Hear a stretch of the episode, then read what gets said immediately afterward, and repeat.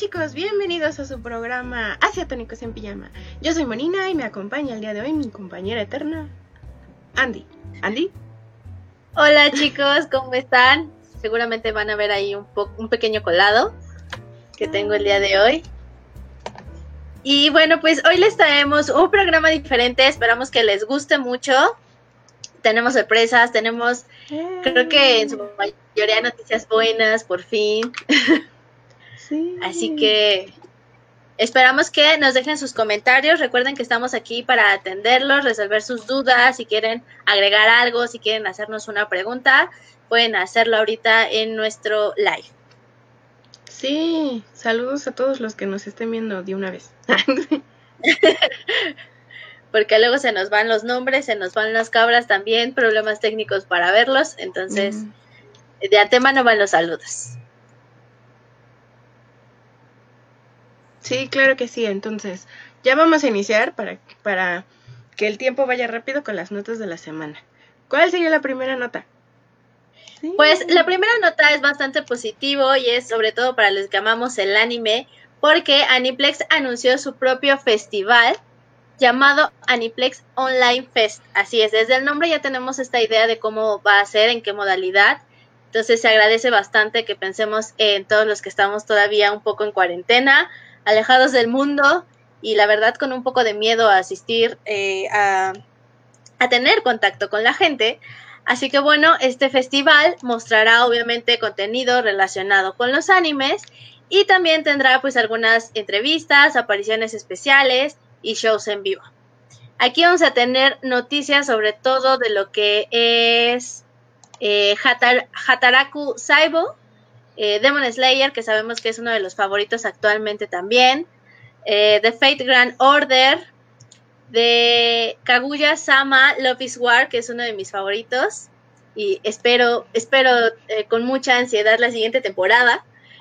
También tenemos a Major Record, Mau Soju Madoka Magica Gaiden, ya sabemos, esta serie que, no sé, me pareció un poco extraña, pero funciona, funciona. Y obviamente también uno de los más esperados, sobre todo por la popularidad que ha ganado en los últimos años, que es Sword Art Online Alicization, que ha sido también uno de los más esperados, eh, este final de arco, que ya nos tiene a todos como con muchas ganas de golpear a Kirito, para quienes lo han visto me entenderán. Y también vamos a tener noticias sobre Yakusoku no Neverland y algunos otros. Y algunas eh, presentaciones que se han confirmado de artistas como Asuka, Lisa, Mashiro Ayano y Reona. Entonces va a estar muy interesante este festival. Y pues ya, ya veremos qué tal, qué tal queda vamos a estar muy al pendientes para tenerles igual más noticias sobre estas historias, estos animes, después de que nos desanimamos mucho con todos los aplazamientos que hubo y algunas cancelaciones. Entonces, esto en verdad es como, ah, la alegría. La alegría y la felicidad. Sí, pues esperemos, esperemos a ver qué pasa. Falta un mes, entonces a ver qué onda. Se supone que solo lo van a transmitir en YouTube de este lado del continente. A ver si nos dejan, porque ya saben que YouTube luego no nos da los permisos de que estás en Estados Unidos. Regionalismos absurdos y estúpidos, pero bueno. Regresando, vamos con buenas noticias. Y es que si hay un hay una luz a través de ese camino, o por lo menos unas antorchitas de esas que uno dice, ay, bueno, por lo menos no me dicen qué onda, pero ahí están. Es que el, domingo, el 31, el, como, como regalo de fin de, de, mes, nos regalaron el hermoso y el tercer, el segundo tráiler de Neo Genesis Evangelion, obviamente la película que está, está por estrenarse porque realmente no nos han dicho nada. Yo la verdad ya no creo que nos, no la vayan a dar para el 27 de este mes que estaba diagnosticada el estreno, porque no hay venta de boletos para nada, ¿no? Pero bueno, la escena y la, el, el tráiler uno no lo olvida, las ganas ahí siguen, el que nos estén atormente y atormente y atormente, pues está padre. A mí me gusta, por lo menos no me siento sola y abandonada en este mundo. Aparte, eh, como, como si no hubiera algo más diferente en este mundo, otra luz, o más bien las mini antorchitas de las que les estoy hablando, es que se atascaron en el merchandising, por eso yo no sé si van a continuar o no. De repente llega este, notas de, ay, abren un café en Japón con la temática de, de Neogénesis Evangelion. Ves los menús y a lo mucho, obviamente han de tener los nombres y las imagencitas o las galletas decoradas, ya saben. Eh, Nescafé sacó una, una máquina de hacer café de esas que son de capsulita con el grabado de Neogénesis Evangelion. A la semana pasada también tuvimos el lanzamiento de, de un celular de Evangelion. Y también sacaron ahora el reloj, el smartwatch con, la verdad, a ese es el único que realmente sí le tendría muchas ganas, porque es el de Asuka, es todo rojo, se, se, ve tan bonito y tan babeante que la verdad sí dan ganas. Por eso no sé, yo, yo no sé si sí va a salir, si no lo van a transmitir. Me queda claro que le pueden hacer como la ñera de Disney, que todavía siguen con ese asunto de, ay, vamos a, dejar que saquen al lanzamiento todas las cosas con tal de que no se nos vayan las fechas o porque ya hay contratos, también lo entiendo con ciertas marcas, pero al final de cuentas el asunto ahí está, me dejan con ganas de tener que consumir, pero la recesión económica creo que no me lo va a permitir. la, verdad es que sí es como jugar con nuestros sentimientos. Digo, sabemos que Evangelion lleva años, hemos esperado bastante por la, la continuidad. Y que de pronto tengan tantas noticias y tan cerca de la fecha que estaba predestinada para su estreno, ay, no sé, me, me genera muchos sentimientos encontrados entre que sí, que no, tal vez lo hagan de una manera diferente, no lo sé. Sí, pues no, a ver qué pasa. Quiero, quiero pensar que tienen sorpresas eh, positivas, que tienen buenas noticias, pero bueno, pues estaremos al pendiente de eso. Quienes sí nos tienen muy buenas noticias es Estudio Ghibli, que está trabajando ya en varios proyectos, ya comenzaron. Sabemos que ahorita pues lo más sonado ha sido How Do You Like, que es quien tiene toda la atención esta película, pero eh, viene una nueva producción que es Aya and the Witch, que será la próxima película hecha por la familia Miyazaki. Y bueno, eh, esta, esta, película está basada en la obra de la escritora eh, Diane Wayne Jones, que bueno, ha sido bastante digamos, es una de las principales influencias justamente para este estudio. Sabemos que eh, de ahí salió justamente el increíble Castillo Vagabundo, porque está basada justamente en otra de sus obras. Así que bueno, ya tenemos una idea de más o menos cómo podrían ser el estilo, la historia, conociendo tanto la narrativa como la animación de Estudio Ghibli. Y bueno, esta película tendrá una animación completamente hecha con CG y hace unas semanas se anunció que el filme formará parte de la selección oficial de Cannes 2020, así que ya se imaginarán qué nivel de producción estamos hablando como para participar en este importante festival cinematográfico. Sí, a mí la verdad me llegó con mucha sorpresa porque se supone que iban a estrenar otra película y de repente que ya me den el, el, el, avance como de, ah, también vamos a hacer esta toma. Es como, no sé, siento que Japón está realmente optimista con este asunto del coronavirus y no sé si es porque estoy del otro lado del mundo viéndolo con muchas reservas y tristeza, pero es, está padre que nos den un poquito de ánimos en esta triste vida y, asunto de coronavirus. Hablando de cosas tristes, no es tan triste para nosotros porque, porque no nos... Bueno, ah, nos puede llegar a afectar solo un poquito. ¿Y por qué un poquito? Pues resulta ser que en la casa productora llamada Unfotable, que es la casa que hizo este Demon Slayer, sí, esa hermosísima serie, que por cierto la película ya va a estrenarse, está a la vuelta de la esquina, según porque pues la estrenan en octubre, esa, esa casa, tiene un problema fiscal. Los abogados dicen que tuvieron un problema fiscal y ya, pero ya saben cómo son los abogados. El asunto es que desde hace cuatro años estas personitas, el dueño de la casa productora, de la, de la casa animadora, no había declarado o había declarado el 30% de sus ganancias como que estaba haciendo ciertos cafés temáticos. Ya ven que hay en Japón. Se da mucho eso de hacer cafés temáticos. son hermosos. ¿Quién no quiere ir a Japón solamente por eso? Yo quisiera. Bueno, el chiste es que estos cafés no existían. Y Hacienda en, en Japón se dio cuenta de, este, pues no están tus papeles, no están tus hojas y entonces ¿qué vamos a hacer? Se dieron cuenta, eh, la cantidad ronda entre 139 millones de yenes, lo que son para nosotros 28 millones de pesos, que realmente es muchísimo dinero. Los abogados dicen que ya pagaron, que ya no pasó nada y que ellos aseguran la casa animadora nos jura e hiperjura que esto no le va a afectar al siguiente lanzamiento de este octubre. Ahora yo digo que les va a afectar en el punto de que el fisco ahora va a estar con Lupita ahí buscando de, ah, cuántas ganancias tuviste, ah, si no tuviste ganancias, que igual iban a poderse salvar por este asunto del coronavirus o no, dependiendo de cómo lo vean, pero pues hay que tener cuidado con Hacienda, chicos, ¿eh? Siempre, siempre, no vaya a ser la de malas.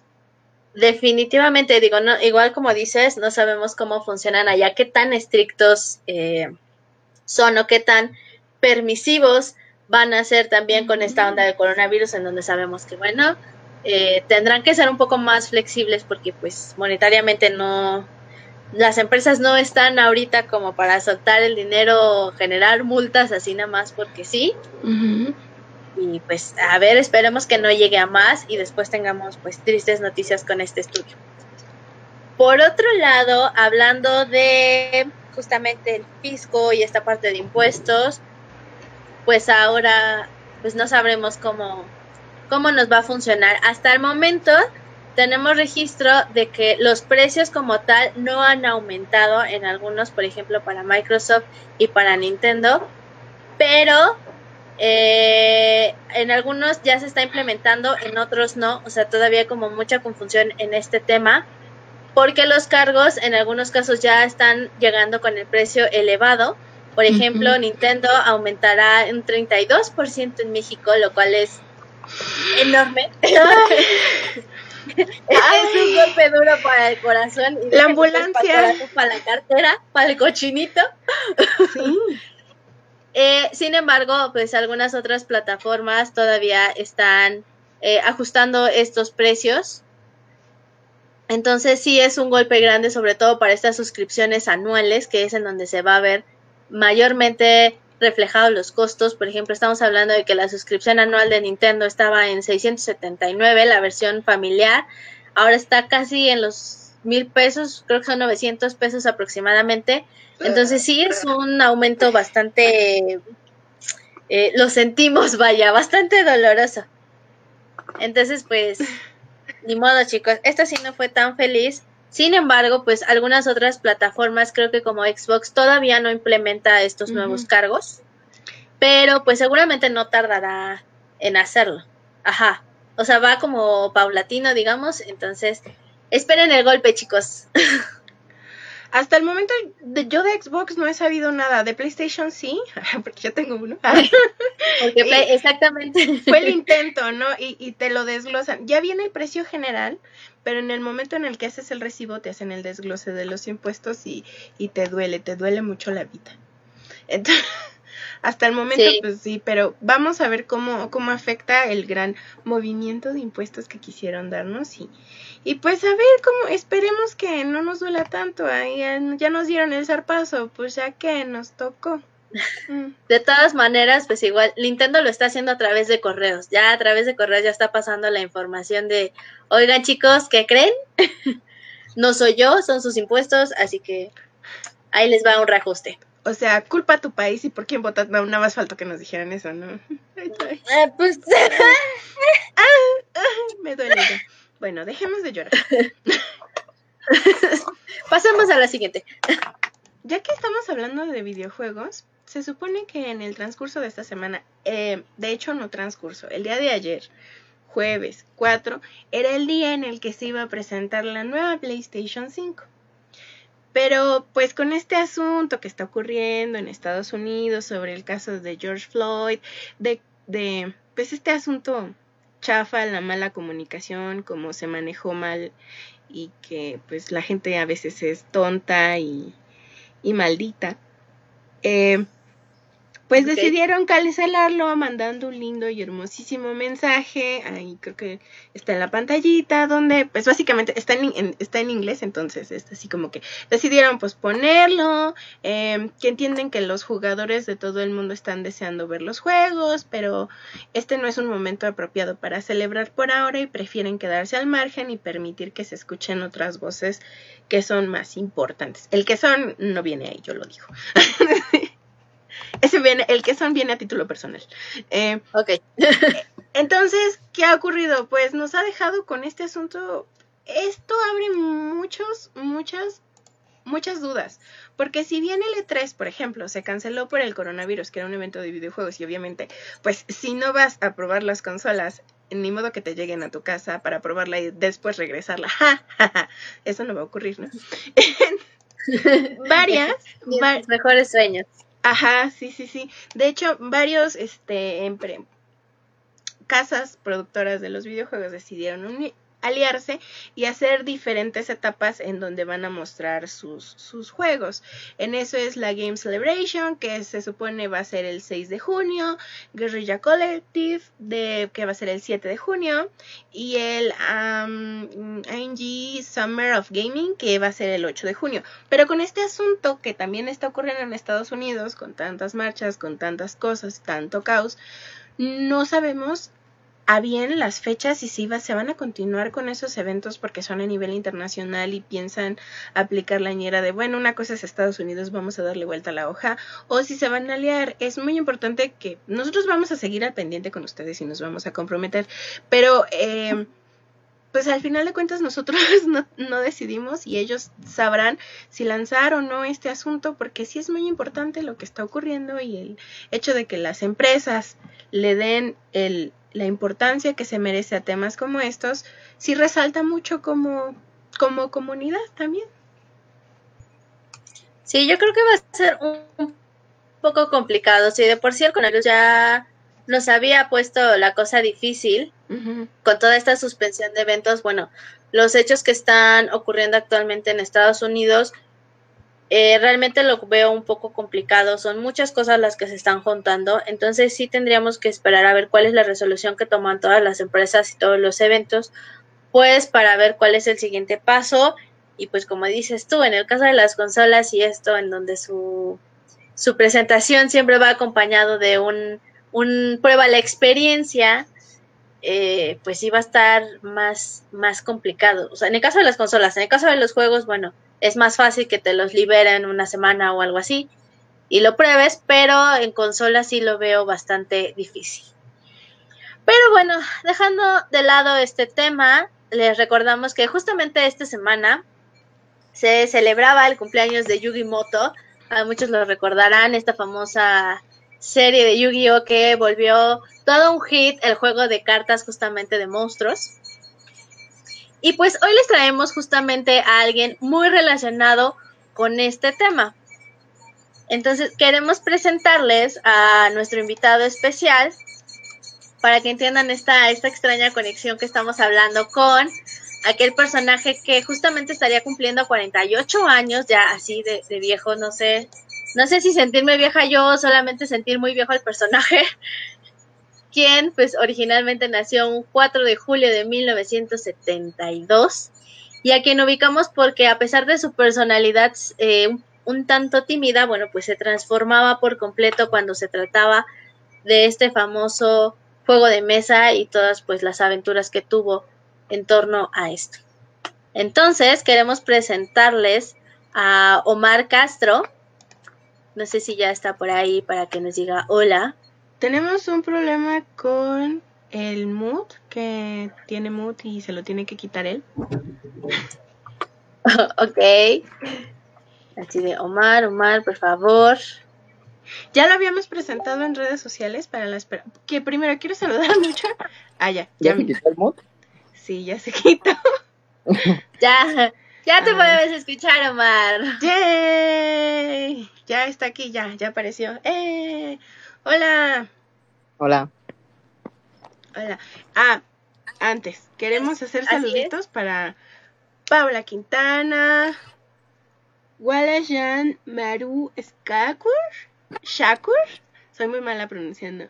Y Ricardo, muchas gracias por estar viendo. Ah, saludos a Marisol Montes y a y a Rocío. Hola. Ah, saludos, Ro.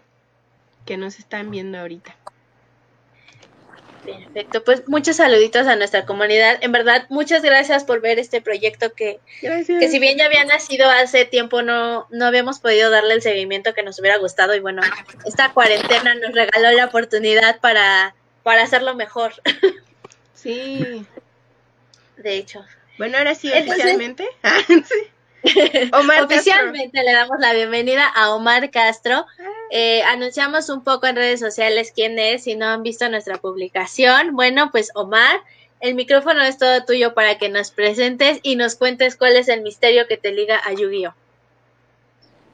Pues más que nada desde pequeño, pues como tú lo bien mencionas, pues el anime, ¿no? Como a todos, verlo desde chiquito y verlas que anteriormente, pues cuando eres un niño, pues las cartas tienen un precio demasiado elevado, ¿no? Es algo que, siempre causa conflicto entre los jugadores, ¿no? Porque pues, se supone que es un anime enfocado para niños, que realmente pues lo jugamos los adultos, ¿no? Porque el juego en sí es demasiado caro, ¿no? Sí. Eh, entonces, pues, yo llevo involucrado ya como 15 años en el juego, o sea, he jugado desde desde cartas chafitas hasta pues, he comprado cartas de seis mil, siete mil pesos, ¿no? Wow. Este, wow. Ese es un fan de corazón. Yo no sabía que eran tan caras. Entonces, pues sí, hay cartas carísimas, ¿no? O sea, siete mil pesos es una burla, ¿no? Hay cartas que llegan a valer cien mil pesos, quinientos mil pesos, ¿no? Wow. wow. Y, me quejaba del impuesto. olvídelo, así de, olvídelo. Mm. Y pues yo creo que un poquito más. Sí. Últimamente como que el juego le ha dado una revolución porque pues también te dio una aplicación como es Duel Links, ¿no? Que puedes instalarlo en tu celular y ahí puedes jugar, ¿no? Que es un poco más accesible para todos y es un poco más ligado al juego que todos conocen, ¿no? Porque el juego en la, en la realidad pues es un poco más complejo de como te lo explican en el anime, ¿no? Esa es una parte importante y aquí es donde le vamos a dar la introducción a, Omar.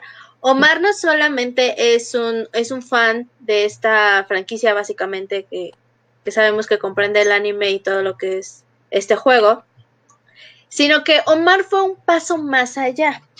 Entonces, su amor por estas cartas no solamente es como de yo disfruto el juego, sino que lo vio como algo potencial, digamos, para ir un, para hacer ingresos, ¿no es así, Omar? Así es, pues es una, realmente hay como que tener nada más una visión y pues si tienes el sueño de hacerlo, pues lo haces y ya. Es un, es poco a poco, ¿no? De poco a poco vas generando ingresos, vas comprando más cosas y así te vas haciendo de muchas cartas. O sea, tener pues un local lleno de puras cartas donde pues realmente pues es un buen ingreso, ¿no? Puedes tener una un buen salario y, y hasta tener a llegar a tener empleados, ¿no? Porque puedes contribuir también en esa parte en, en la economía, ¿no? Por ejemplo, yo tengo a dos personas que trabajan en mi local para mí, ¿no? Y así apoyo tanto a, su economía como ellos me apoyan a mí en mi negocio, ¿no? Este es muy interesante. Estoy súper sorprendida. ¿Cómo, pasó? O sea, pasó que tú tuvieras una una gran colección de cartas ah, y conoce esta problemática tal vez de dónde adquirirlas, cómo adquirirlas, los costos o todo esto. O sea, ¿cómo pasaste de jugar a venderlas? Pues fíjate, fue muy gracioso porque yo no conocía la Friki Plaza, la verdad. Este, como hasta los 15 años la conocí. Y eso porque un amigo un día llevó unas cartas de Yu-Gi-Oh! y me dijo, mira, y yo dije, ay, no manches, ¿dónde las venden? Y me dice, no, pues las venden en la Friki Plaza, ¿no? Y yo no, sabía de su existencia. Y ya me llevó ahí y vi que había un montón de locales que vendían cartas de Yu-Gi-Oh, ¿no? Así, pero varios, ¿no? Entonces, pues en ese momento, pues no tienes tantos ingresos y yo lo que iba a hacer es, me compraba un sobrecito, no sé, un, un día sí, otro día no, un día sí, otro día no, y así poco a poco empecé a juntar mis cartas, hasta que de repente ya conocí más gente que pues sabía del tema y me decía, no inventes esta carta que tienes, esta cara, este, vale, no sé, 200 pesos, y así poco a poco empiezas a conocer más, ¿no? Este, en eso, pues como todos bueno, los buenos negocios se inician en una peda, ¿no? este, pues un amigo me dijo, oye, pues, ¿qué te parece si ponemos un local? Tú tienes cartas y pues yo también tengo cartas y tenemos un poco de dinero, ¿no? Vamos a empezar con un local pequeño, ¿no? Y pues así fue como pues, poco a poco empezamos desde, la, desde cero, ¿no? Así casi con nada. Y pues ya hasta tener un, un local estable y con buenas cartas, ¿no? Entonces, ¿empezaste vendiendo tus propias cartas, toda esa colección que juntaste con el paso de los años? Sí, así es. Este, vendí mis cartas y de ahí volví a reinvertir mi dinero y así, ¿no? Lo que pasa aquí es que el juego pues se renueva cada año, ¿no? Como cada, cada año hay como los C-Games, así como todos ves que hay mundiales de Mortal Kombat, mundiales de... Ajá, sí pues de diferentes videojuegos, pues aquí también es un mundial de Yu-Gi-Oh y a cada mundial se el juego se balancea por dos listas, ¿no? Cada o por tres. Cada cuatro meses sale una lista de Yu-Gi-Oh y va balanceando las cartas, ¿no? Y entonces se prohíben ciertas cartas, se liberan ciertas cartas y eso hace que el juego pues siga renovando, ¿no? Entonces, pues si te prohíben unas cartas tienes que comprar otras para compensar esas que ya te prohibieron y entonces pues el juego sigue retroalimentándose, ¿no? En, en aquel entonces, en tus inicios, ¿cuál fue la carta que más caro, digamos, pudiste venderla, de mayor valor? Pues no tenía así cartas muy caras realmente porque pues, no tenía tantos ingresos, pero eran cartas como así de mil, 1800, que era una que se llamaba Cosmo Dark Destroyer, que es una nave tributo a la Dark Eclipse de los de los Sith, ¿no? Entonces, esa era de las cartas más caras que podías conseguir, ¿no? ¿Cómo cuánto costaba esa carta? 1800. ¡Ah! Era la más cara. Y cómo no, era, era muy barata, ¿no? Realmente ahorita ya hay cartas que si te salen llegan a valer hasta 10 mil pesos, ¿no? Te puede salir una carta y la puedes vender en 10 mil pesos sin problemas, ¿no? Entonces es lo que le da, pues lo que hace un gran negocio esto, ¿no? Porque realmente las cartas pues, sí tienen un gran valor económico, ¿no? Y hay mucha gente que no se enfoca solo en el juego, ¿no? Sino al coleccionismo, ¿no? Y realmente tú sabes que pues, el coleccionismo es otro, es un campo todavía más grande y que le da un mayor valor a las cosas, ¿no? Totalmente interminable, sí. Entonces, pues el coleccionismo es lo que le da más valor al, al juego, ¿no? O sea, realmente puede haber una carta de colección que no sea muy usada, pero por lo mismo de que es muy muy rara de ver, pues cuesta carísimo, ¿no? ¿Cuál ha sido la carta más rara que ha pasado por tus manos por este local o algo así para una, una transacción? Pues ahorita lo más caro que tengo son unas magas oscuras que tengo de, de primera edición que me costaron seis mil pesos cada una, ¿no? tengo tres copias de, ellas, ¿no? Entonces son como que las que más atesoro ahorita de, mi colección. Este, pues han sido las más caras que he tenido hasta el momento, ¿no? ¿Cuáles han sido las cartas ah, que... más te han dolido dejar? En plan de que, ay, me apareció, pero me llegó la oferta de un cliente de, ay, yo la quiero. Pero este, pues fíjate que tenía una colección muy grande de héroes elementales de la segunda temporada de Yu-Gi-Oh! del Yu-Gi-Oh! GX. Este, la, mi colección sí era como unos, unos 50 mil pesos. Pero pues sí, pues ahorita está un poco dura la crisis, entonces pues hay que sacar un poco esas cartas a, a relucir, ¿no? Pero pues sí me ha estado doliendo tener que vender mis cartas de colección, ¿no? ¿Sí se venden ahorita? Eso es. Sí, o sea, la gente prefiere comprar yo y a comer, yo creo, la verdad. A ese nivel, en verdad estamos hablando de esa clase de pan. Sí, o sea, la verdad es que sí vendes mucho, o sea, mucho, mucho. A pesar de que esté en cuarentena, yo creo que a mí me sorprende también porque yo dije, ching, nos va a llevar a todos el, pues, el negocio al suelo, ¿no? Pero pues no. nosotros estamos como si nada, de verdad estamos en nuestras casitas así, haciendo envíos. y eso que ves, como tú comentas, ¿no? Acaban de subir los impuestos. Ajá y pues aún así las plataformas de Mercado Libre y así pues, se siguen vendiendo. O sea, de verdad es una pues un buen negocio, ¿no? La gente la sigue pagando, la gente le gusta el juego, la gente sigue comprando. Te vas a torneos regionales y ves a más de 500 personas, vas a torneos nacionales y ves a más de mil personas ahí. Torneos internacionales con hasta dos mil, tres mil personas. ¿Has ido a torneos internacionales? No, por, fíjate que no he tenido oportunidad porque la verdad como siempre gasto mi dinero en otras cosas, pues no he ahorrado lo suficiente para poderme ir a, viajar y que realmente pues no me gusta mucho viajar, ¿no? He ido a torneos, he ido a nacionales nada más a ver, pero pues nunca me ha gustado jugar en sí el juego competitivo. Me gusta más como jugar por diversión. Ok, sí, justamente esa era una pregunta, o sea, que ¿cómo es este ambiente en donde está por ejemplo, tú ya nos dijiste que eres más por diversión, pero conoces este ambiente competitivo. ¿Cómo es una competencia de Yu-Gi-Oh en, esos niveles?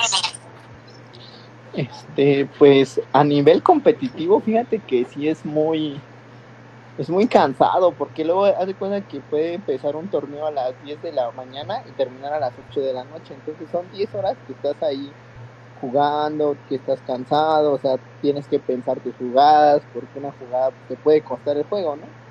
Puedes decir, sí, ya me equivoqué y pues no tienes forma de decirle a tu oponente, ay, no, espérame, es que así no era, ¿no? Pues no, porque no puedes hacer eso, ¿no? Entonces, sí es un, sí es complicado el juego porque tienes que tener unas muy buenas decisiones para ganar, ¿no?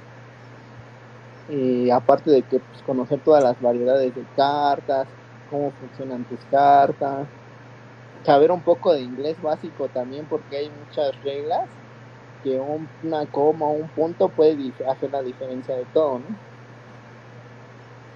Entonces, pues sí tienes que tener un cierto conocimiento básico de, muchos aspectos para poder jugar competitivamente, ¿no? Y aparte de que tener un buen nivel económico, porque realmente un deck de de competitivo bueno te va a salir arriba de los 10 mil pesos.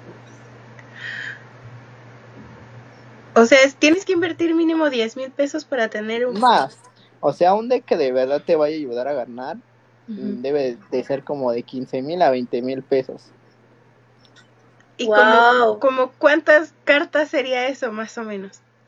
Pues son casi siempre todos los jugadores juegan 40 de deck principal Ajá. 15 de extra deck y 15 de, de side deck, ¿no? Son un total de 70 cartas, ¿no? Wow. si llegan a, a, ser carísimos. Justamente me llegaba aquí un comentario también en donde me decían que han conocido personas que tienen decks de hasta 50 mil pesos. Sí, o sea, es 20 mil pesos, es algo muy, muy barato, no se sea, depende de las, las rarezas que tú quieras, puedes tener cartas que una sola te puede costar 1500 y puede que todo tu deck esté compuesto de esas cartas, ¿no? Entonces, si solo llevas 40 por mil, pues ya son 40 mil pesos, ¿no? El hecho de que sean más caras interviene en, en, lo funcionales y dinámicas que me sirvan para el juego o ah. podría yo ser pobrecita y tener de las basiconas y todavía pegarle a alguien, no sé. Pues puede ser, porque lo que hace Konami es un poco así de te doy una carta carísima, pero en un año te la reimprimo común, ¿no? Entonces ya la carísima, pues ya la puede adquirir todo el mundo, ¿no? Pero pues ya su funcionalidad no es la misma que la que tenías un año, ¿no?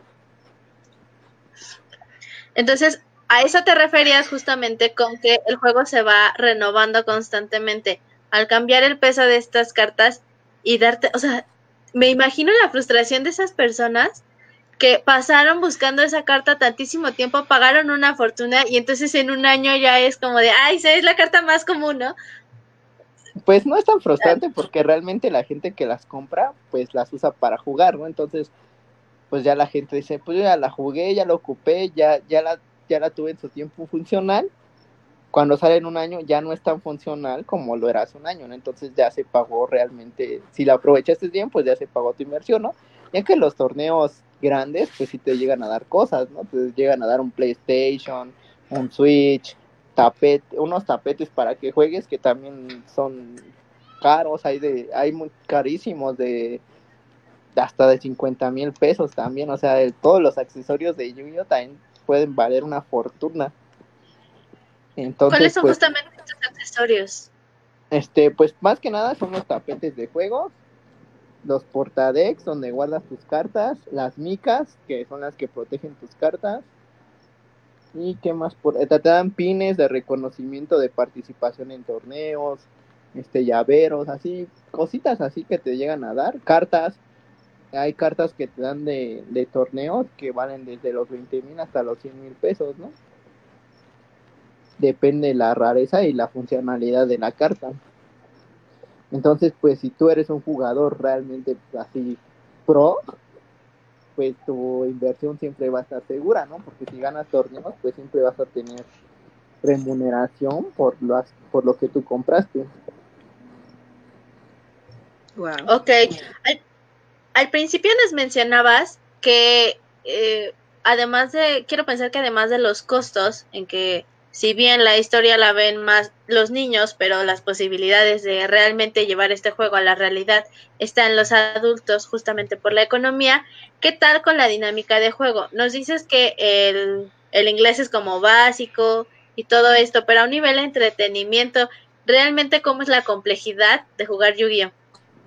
Pues realmente sí es muy complejo, ¿eh? No es un juego realmente nada enfocado para niños, porque sí son muy, muy complejos, o sea, tienes que aprender muchas cosas, o sea, hay cosas que la verdad, como aprender cómo se resuelve un efecto, cómo se resuelve una cadena, este, muchas, muchos efectos, ¿no? Que aprender muchas reglas básicas del juego, que pueden ser básicas, pero que al momento de que estás jugando tal vez se te olvidan, ¿no? Y ya en ese momento que la olvidaste, pues ya perdiste porque te olvidaste de esa regla, ¿no?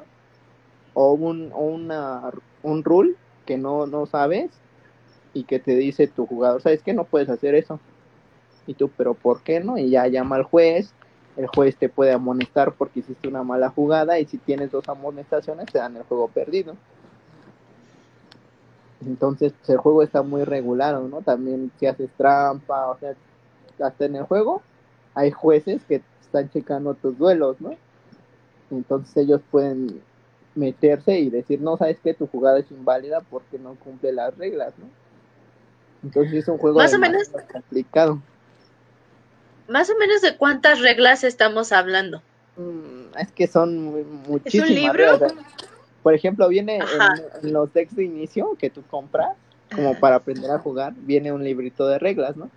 Pero ahí viene como que lo más básico, ¿no? Esto es como todo, ¿no? Tienes que buscar en internet más, te explican en internet muchísimas más reglas, entre más te vas metiendo al juego, más conoces las reglas, más sabes qué es una condición, cómo se aplica bien un efecto. No sé, los ¿Cuánto tiempo, ¿Cuánto tiempo te tomó aprender a jugar? Este, pues la verdad, fíjate que yo llevo jugando como seis meses, pero pues no soy tan bueno como jugador. No me considero ni bueno porque hay jugadores que sí son buenísimos. Y a la verdad es que a veces te comen hasta por eso, ¿no? Porque te saben poner nervioso, este, te pueden decir, sabes que eso no lo puedes hacer, y tú como desconoces las reglas y él sí las conoce bien, pues ya ahí te mete un gol, porque tú no sabes tanto como ellos, o te pueden intimidar así de decir de ya, puedes terminar tu jugada y te desconcentra, ¿no? O sea, es mucha, es saber muchas cosas como un jugador pro realmente, ¿no? Entonces realmente saber cómo jugarle a tu oponente, ¿no? Tienes que saber jugar con su mente y saber jugar con sus campos y saber jugar con sus cartas, ¿no? A ver, Entonces, me, me cuentan todo esto, estoy súper, súper choqueada. Digamos que yo quiero en ese asunto de los torneos, sí, porque yo me quedé en que se quedaban, no sabía que había, ¿hay torneos se supone entonces regionales? Sí, hay regionales, nacionales. Nacionales y el... Continentales. Ah. Continental y mundial. El mundial que pues es el mejor que te, te paga todo casi casi con AMI, tú nada más tienes que pagar tu vuelo creo, pero ellos te dan la reservación de hotel, te dan la entrada y te dan una, te dan muchos regalos, ¿no? Realmente es una inversión muy buena ir a un mundial, ¿no? Dígame, ¿y cómo empiezas? ¿Empiezas a participar en los regionales así llegando y se paga o qué? ganas regionales, o sea, tienes que participar en los regionales y es como los, los ranked, ¿no? O sea, tú sabes, los de LOL, los de Call of Duty, los de como todo ranked normal, ¿no? Va sumando puntos y entonces al final hacen un corte de puntos y las y los mejores, no me acuerdo ahorita cómo funciona, pero creo de que de México se van los mejores tres al mundial. Y así de cada de cada de cada continente se van diferentes diferentes jugadores, ¿no? Al mundial, entonces ya entonces tienes que rankear, ¿no? O sea, tienes que jugar varios regionales, tienes que jugar varios continentales, nacionales, y así para que tengas más puntos y así puedas irte al mundial.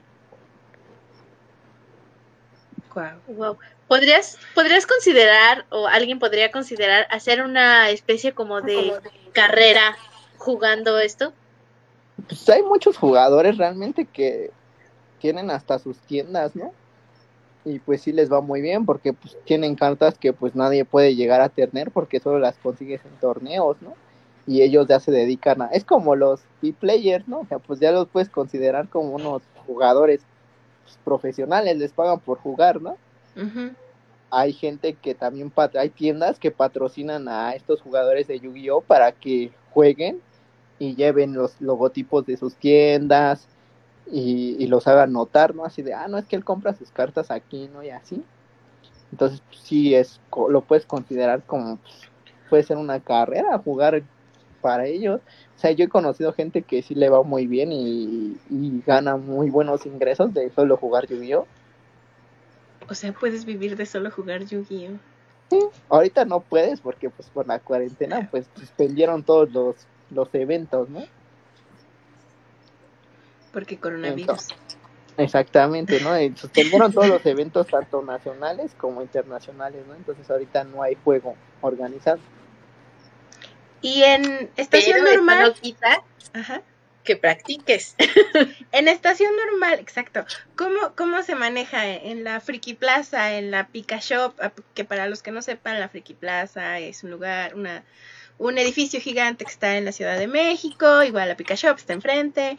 ¿Qué pasa ahí? ¿Hay, también hay jueces? Este, también hay... Este, no, es que ahí en la Pikachu y en la Freaky Flaps es más como que juegues con tus amigos, vayas a practicar. Es como un ambiente más agradable, ¿no? Por así decirlo, entre comillas, porque luego pues, no falta la gente que se roba tus cartas y que se ya me robaron en la Friki Plaza, ya me robaron en la Pikachu, ¿no? Por ejemplo, a mí me robaron un deck una vez ahí en la Pikachu, un, un deck de 15 mil pesos y pues sí fue así de chale, ¿no? Este, entonces pues realmente es como que más, es más aconsejable ir a comprar solamente porque también ahí hay mucha gente que pues nada más anda viendo a quién le roba, ¿no? Ándale, yo wow, fuertes declaraciones.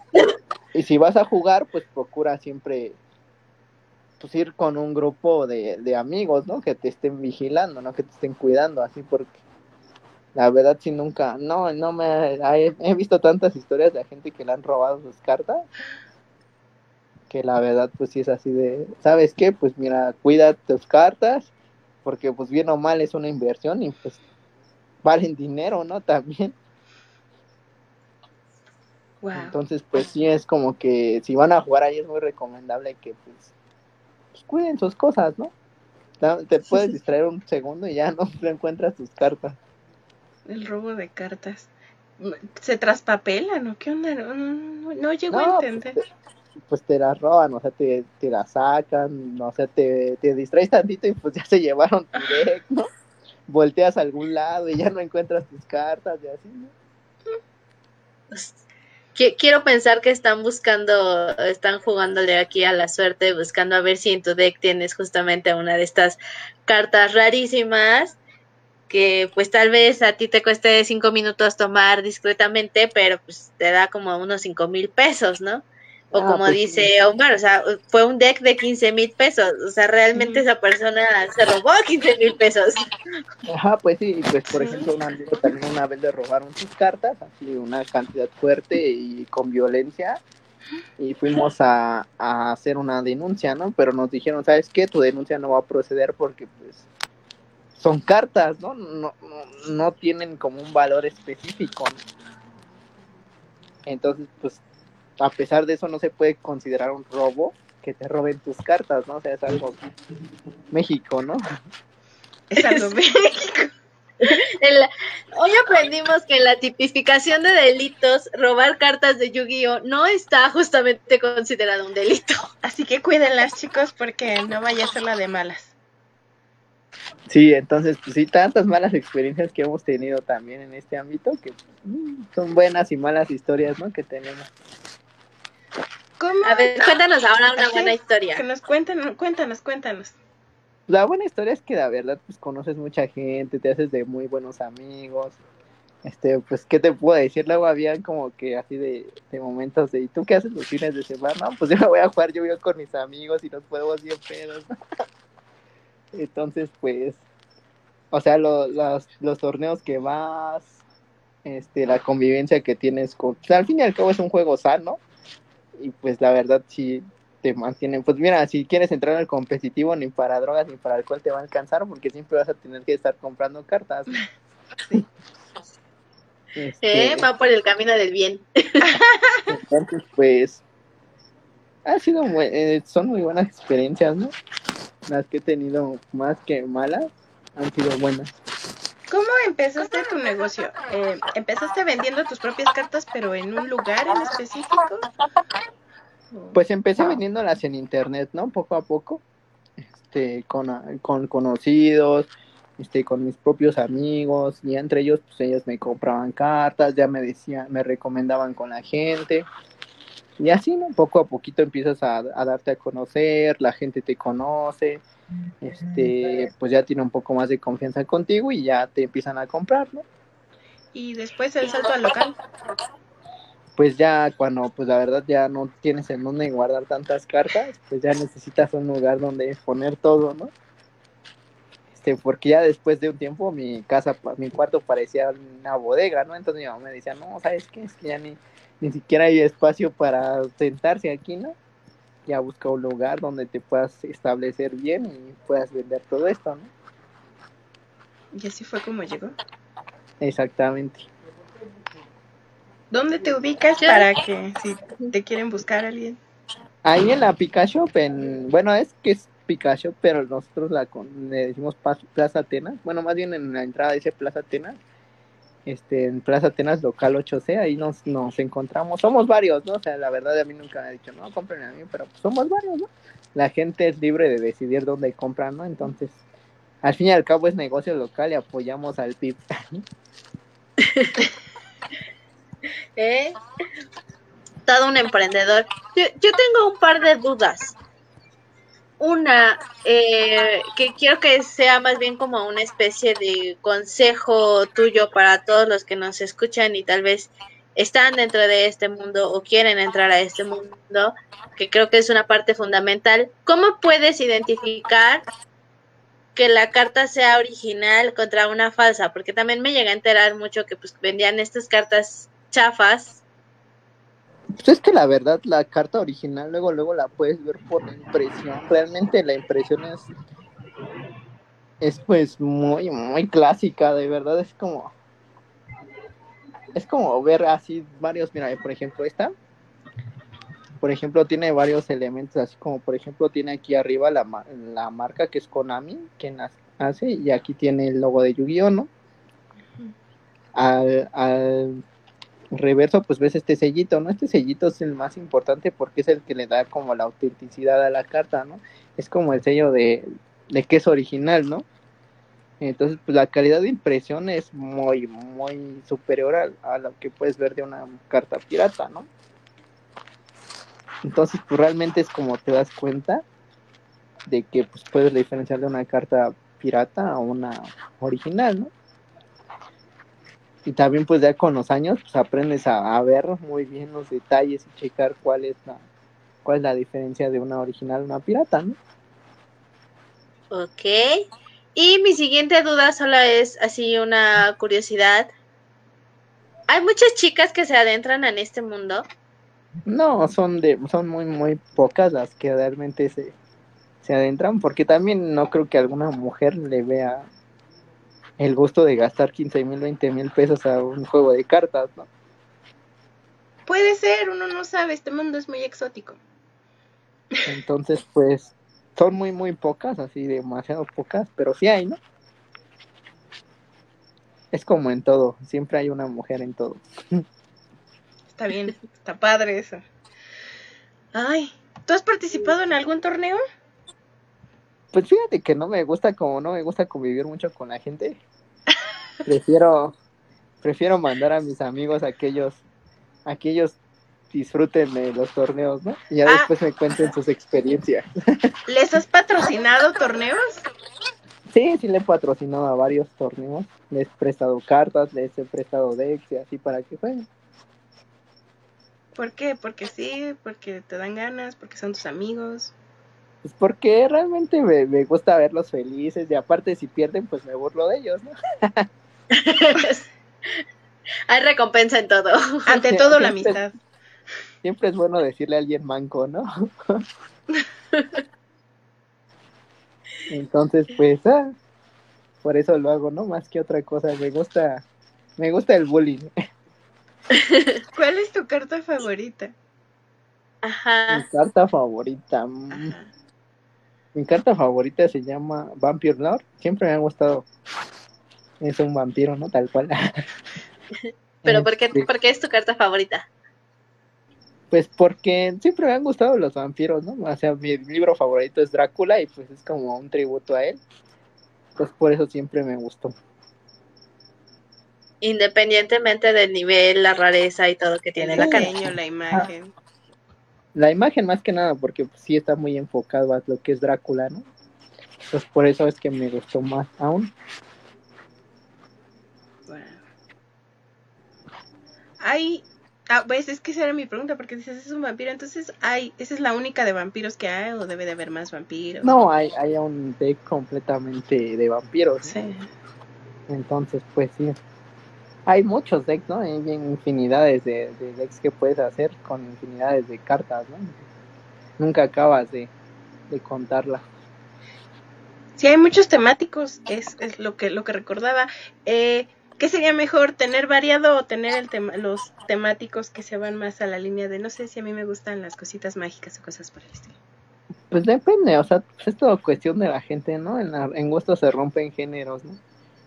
Siempre es, es, bueno tener variado de todo porque nunca sabes qué te va a pedir la gente, ¿no? ¿Cuál es la carta que más se te ha vendido?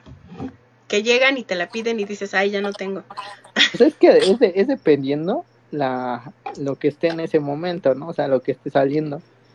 O sea, más que nada te vas guiando con lo que con lo que está en el mercado, o sea, si, hay producto nuevo, obviamente el producto nuevo es lo que más se va a vender, ¿no?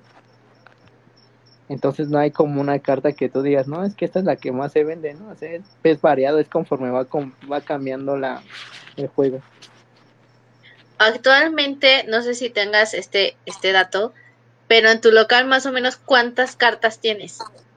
No, son muchísimas, de verdad no, no, no tendría, son carpetas como de 100 hojas, de 9 espacios, de 18 espacios, perdón, y tengo unas, ¿qué te gusta? Unas 40 carpetas llenas.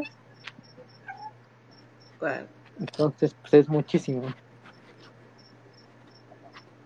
Sí, estoy súper impactada por la cantidad. Digo, ah, demasiadas.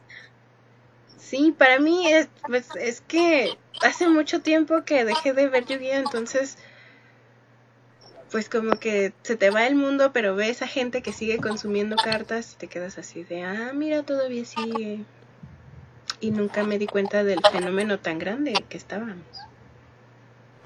Sí, de hecho también lo recuerdo cuando iba a la secundaria, mis compañeritos pues sí eran como de pronto muy fans y los veías así haciendo su intento de jugar y todo, pero eh, ir justamente a darte una vuelta por la Friki, por la Pikachu y encontrar que todavía ves a gente jugando de pronto ahí en las mesas que están, así como de, wow, yo pensé que sería como una moda no, pero hay juegos que pues han, han preservado bastante bien y creo que uno de esos es el de el de Yu-Gi-Oh. ¿El juego de Yu-Gi-Oh es como un modo de vida? Pues no mucho, yo creo que puedes tener otras cosas aparte de jugar Yu-Gi-Oh, ¿no?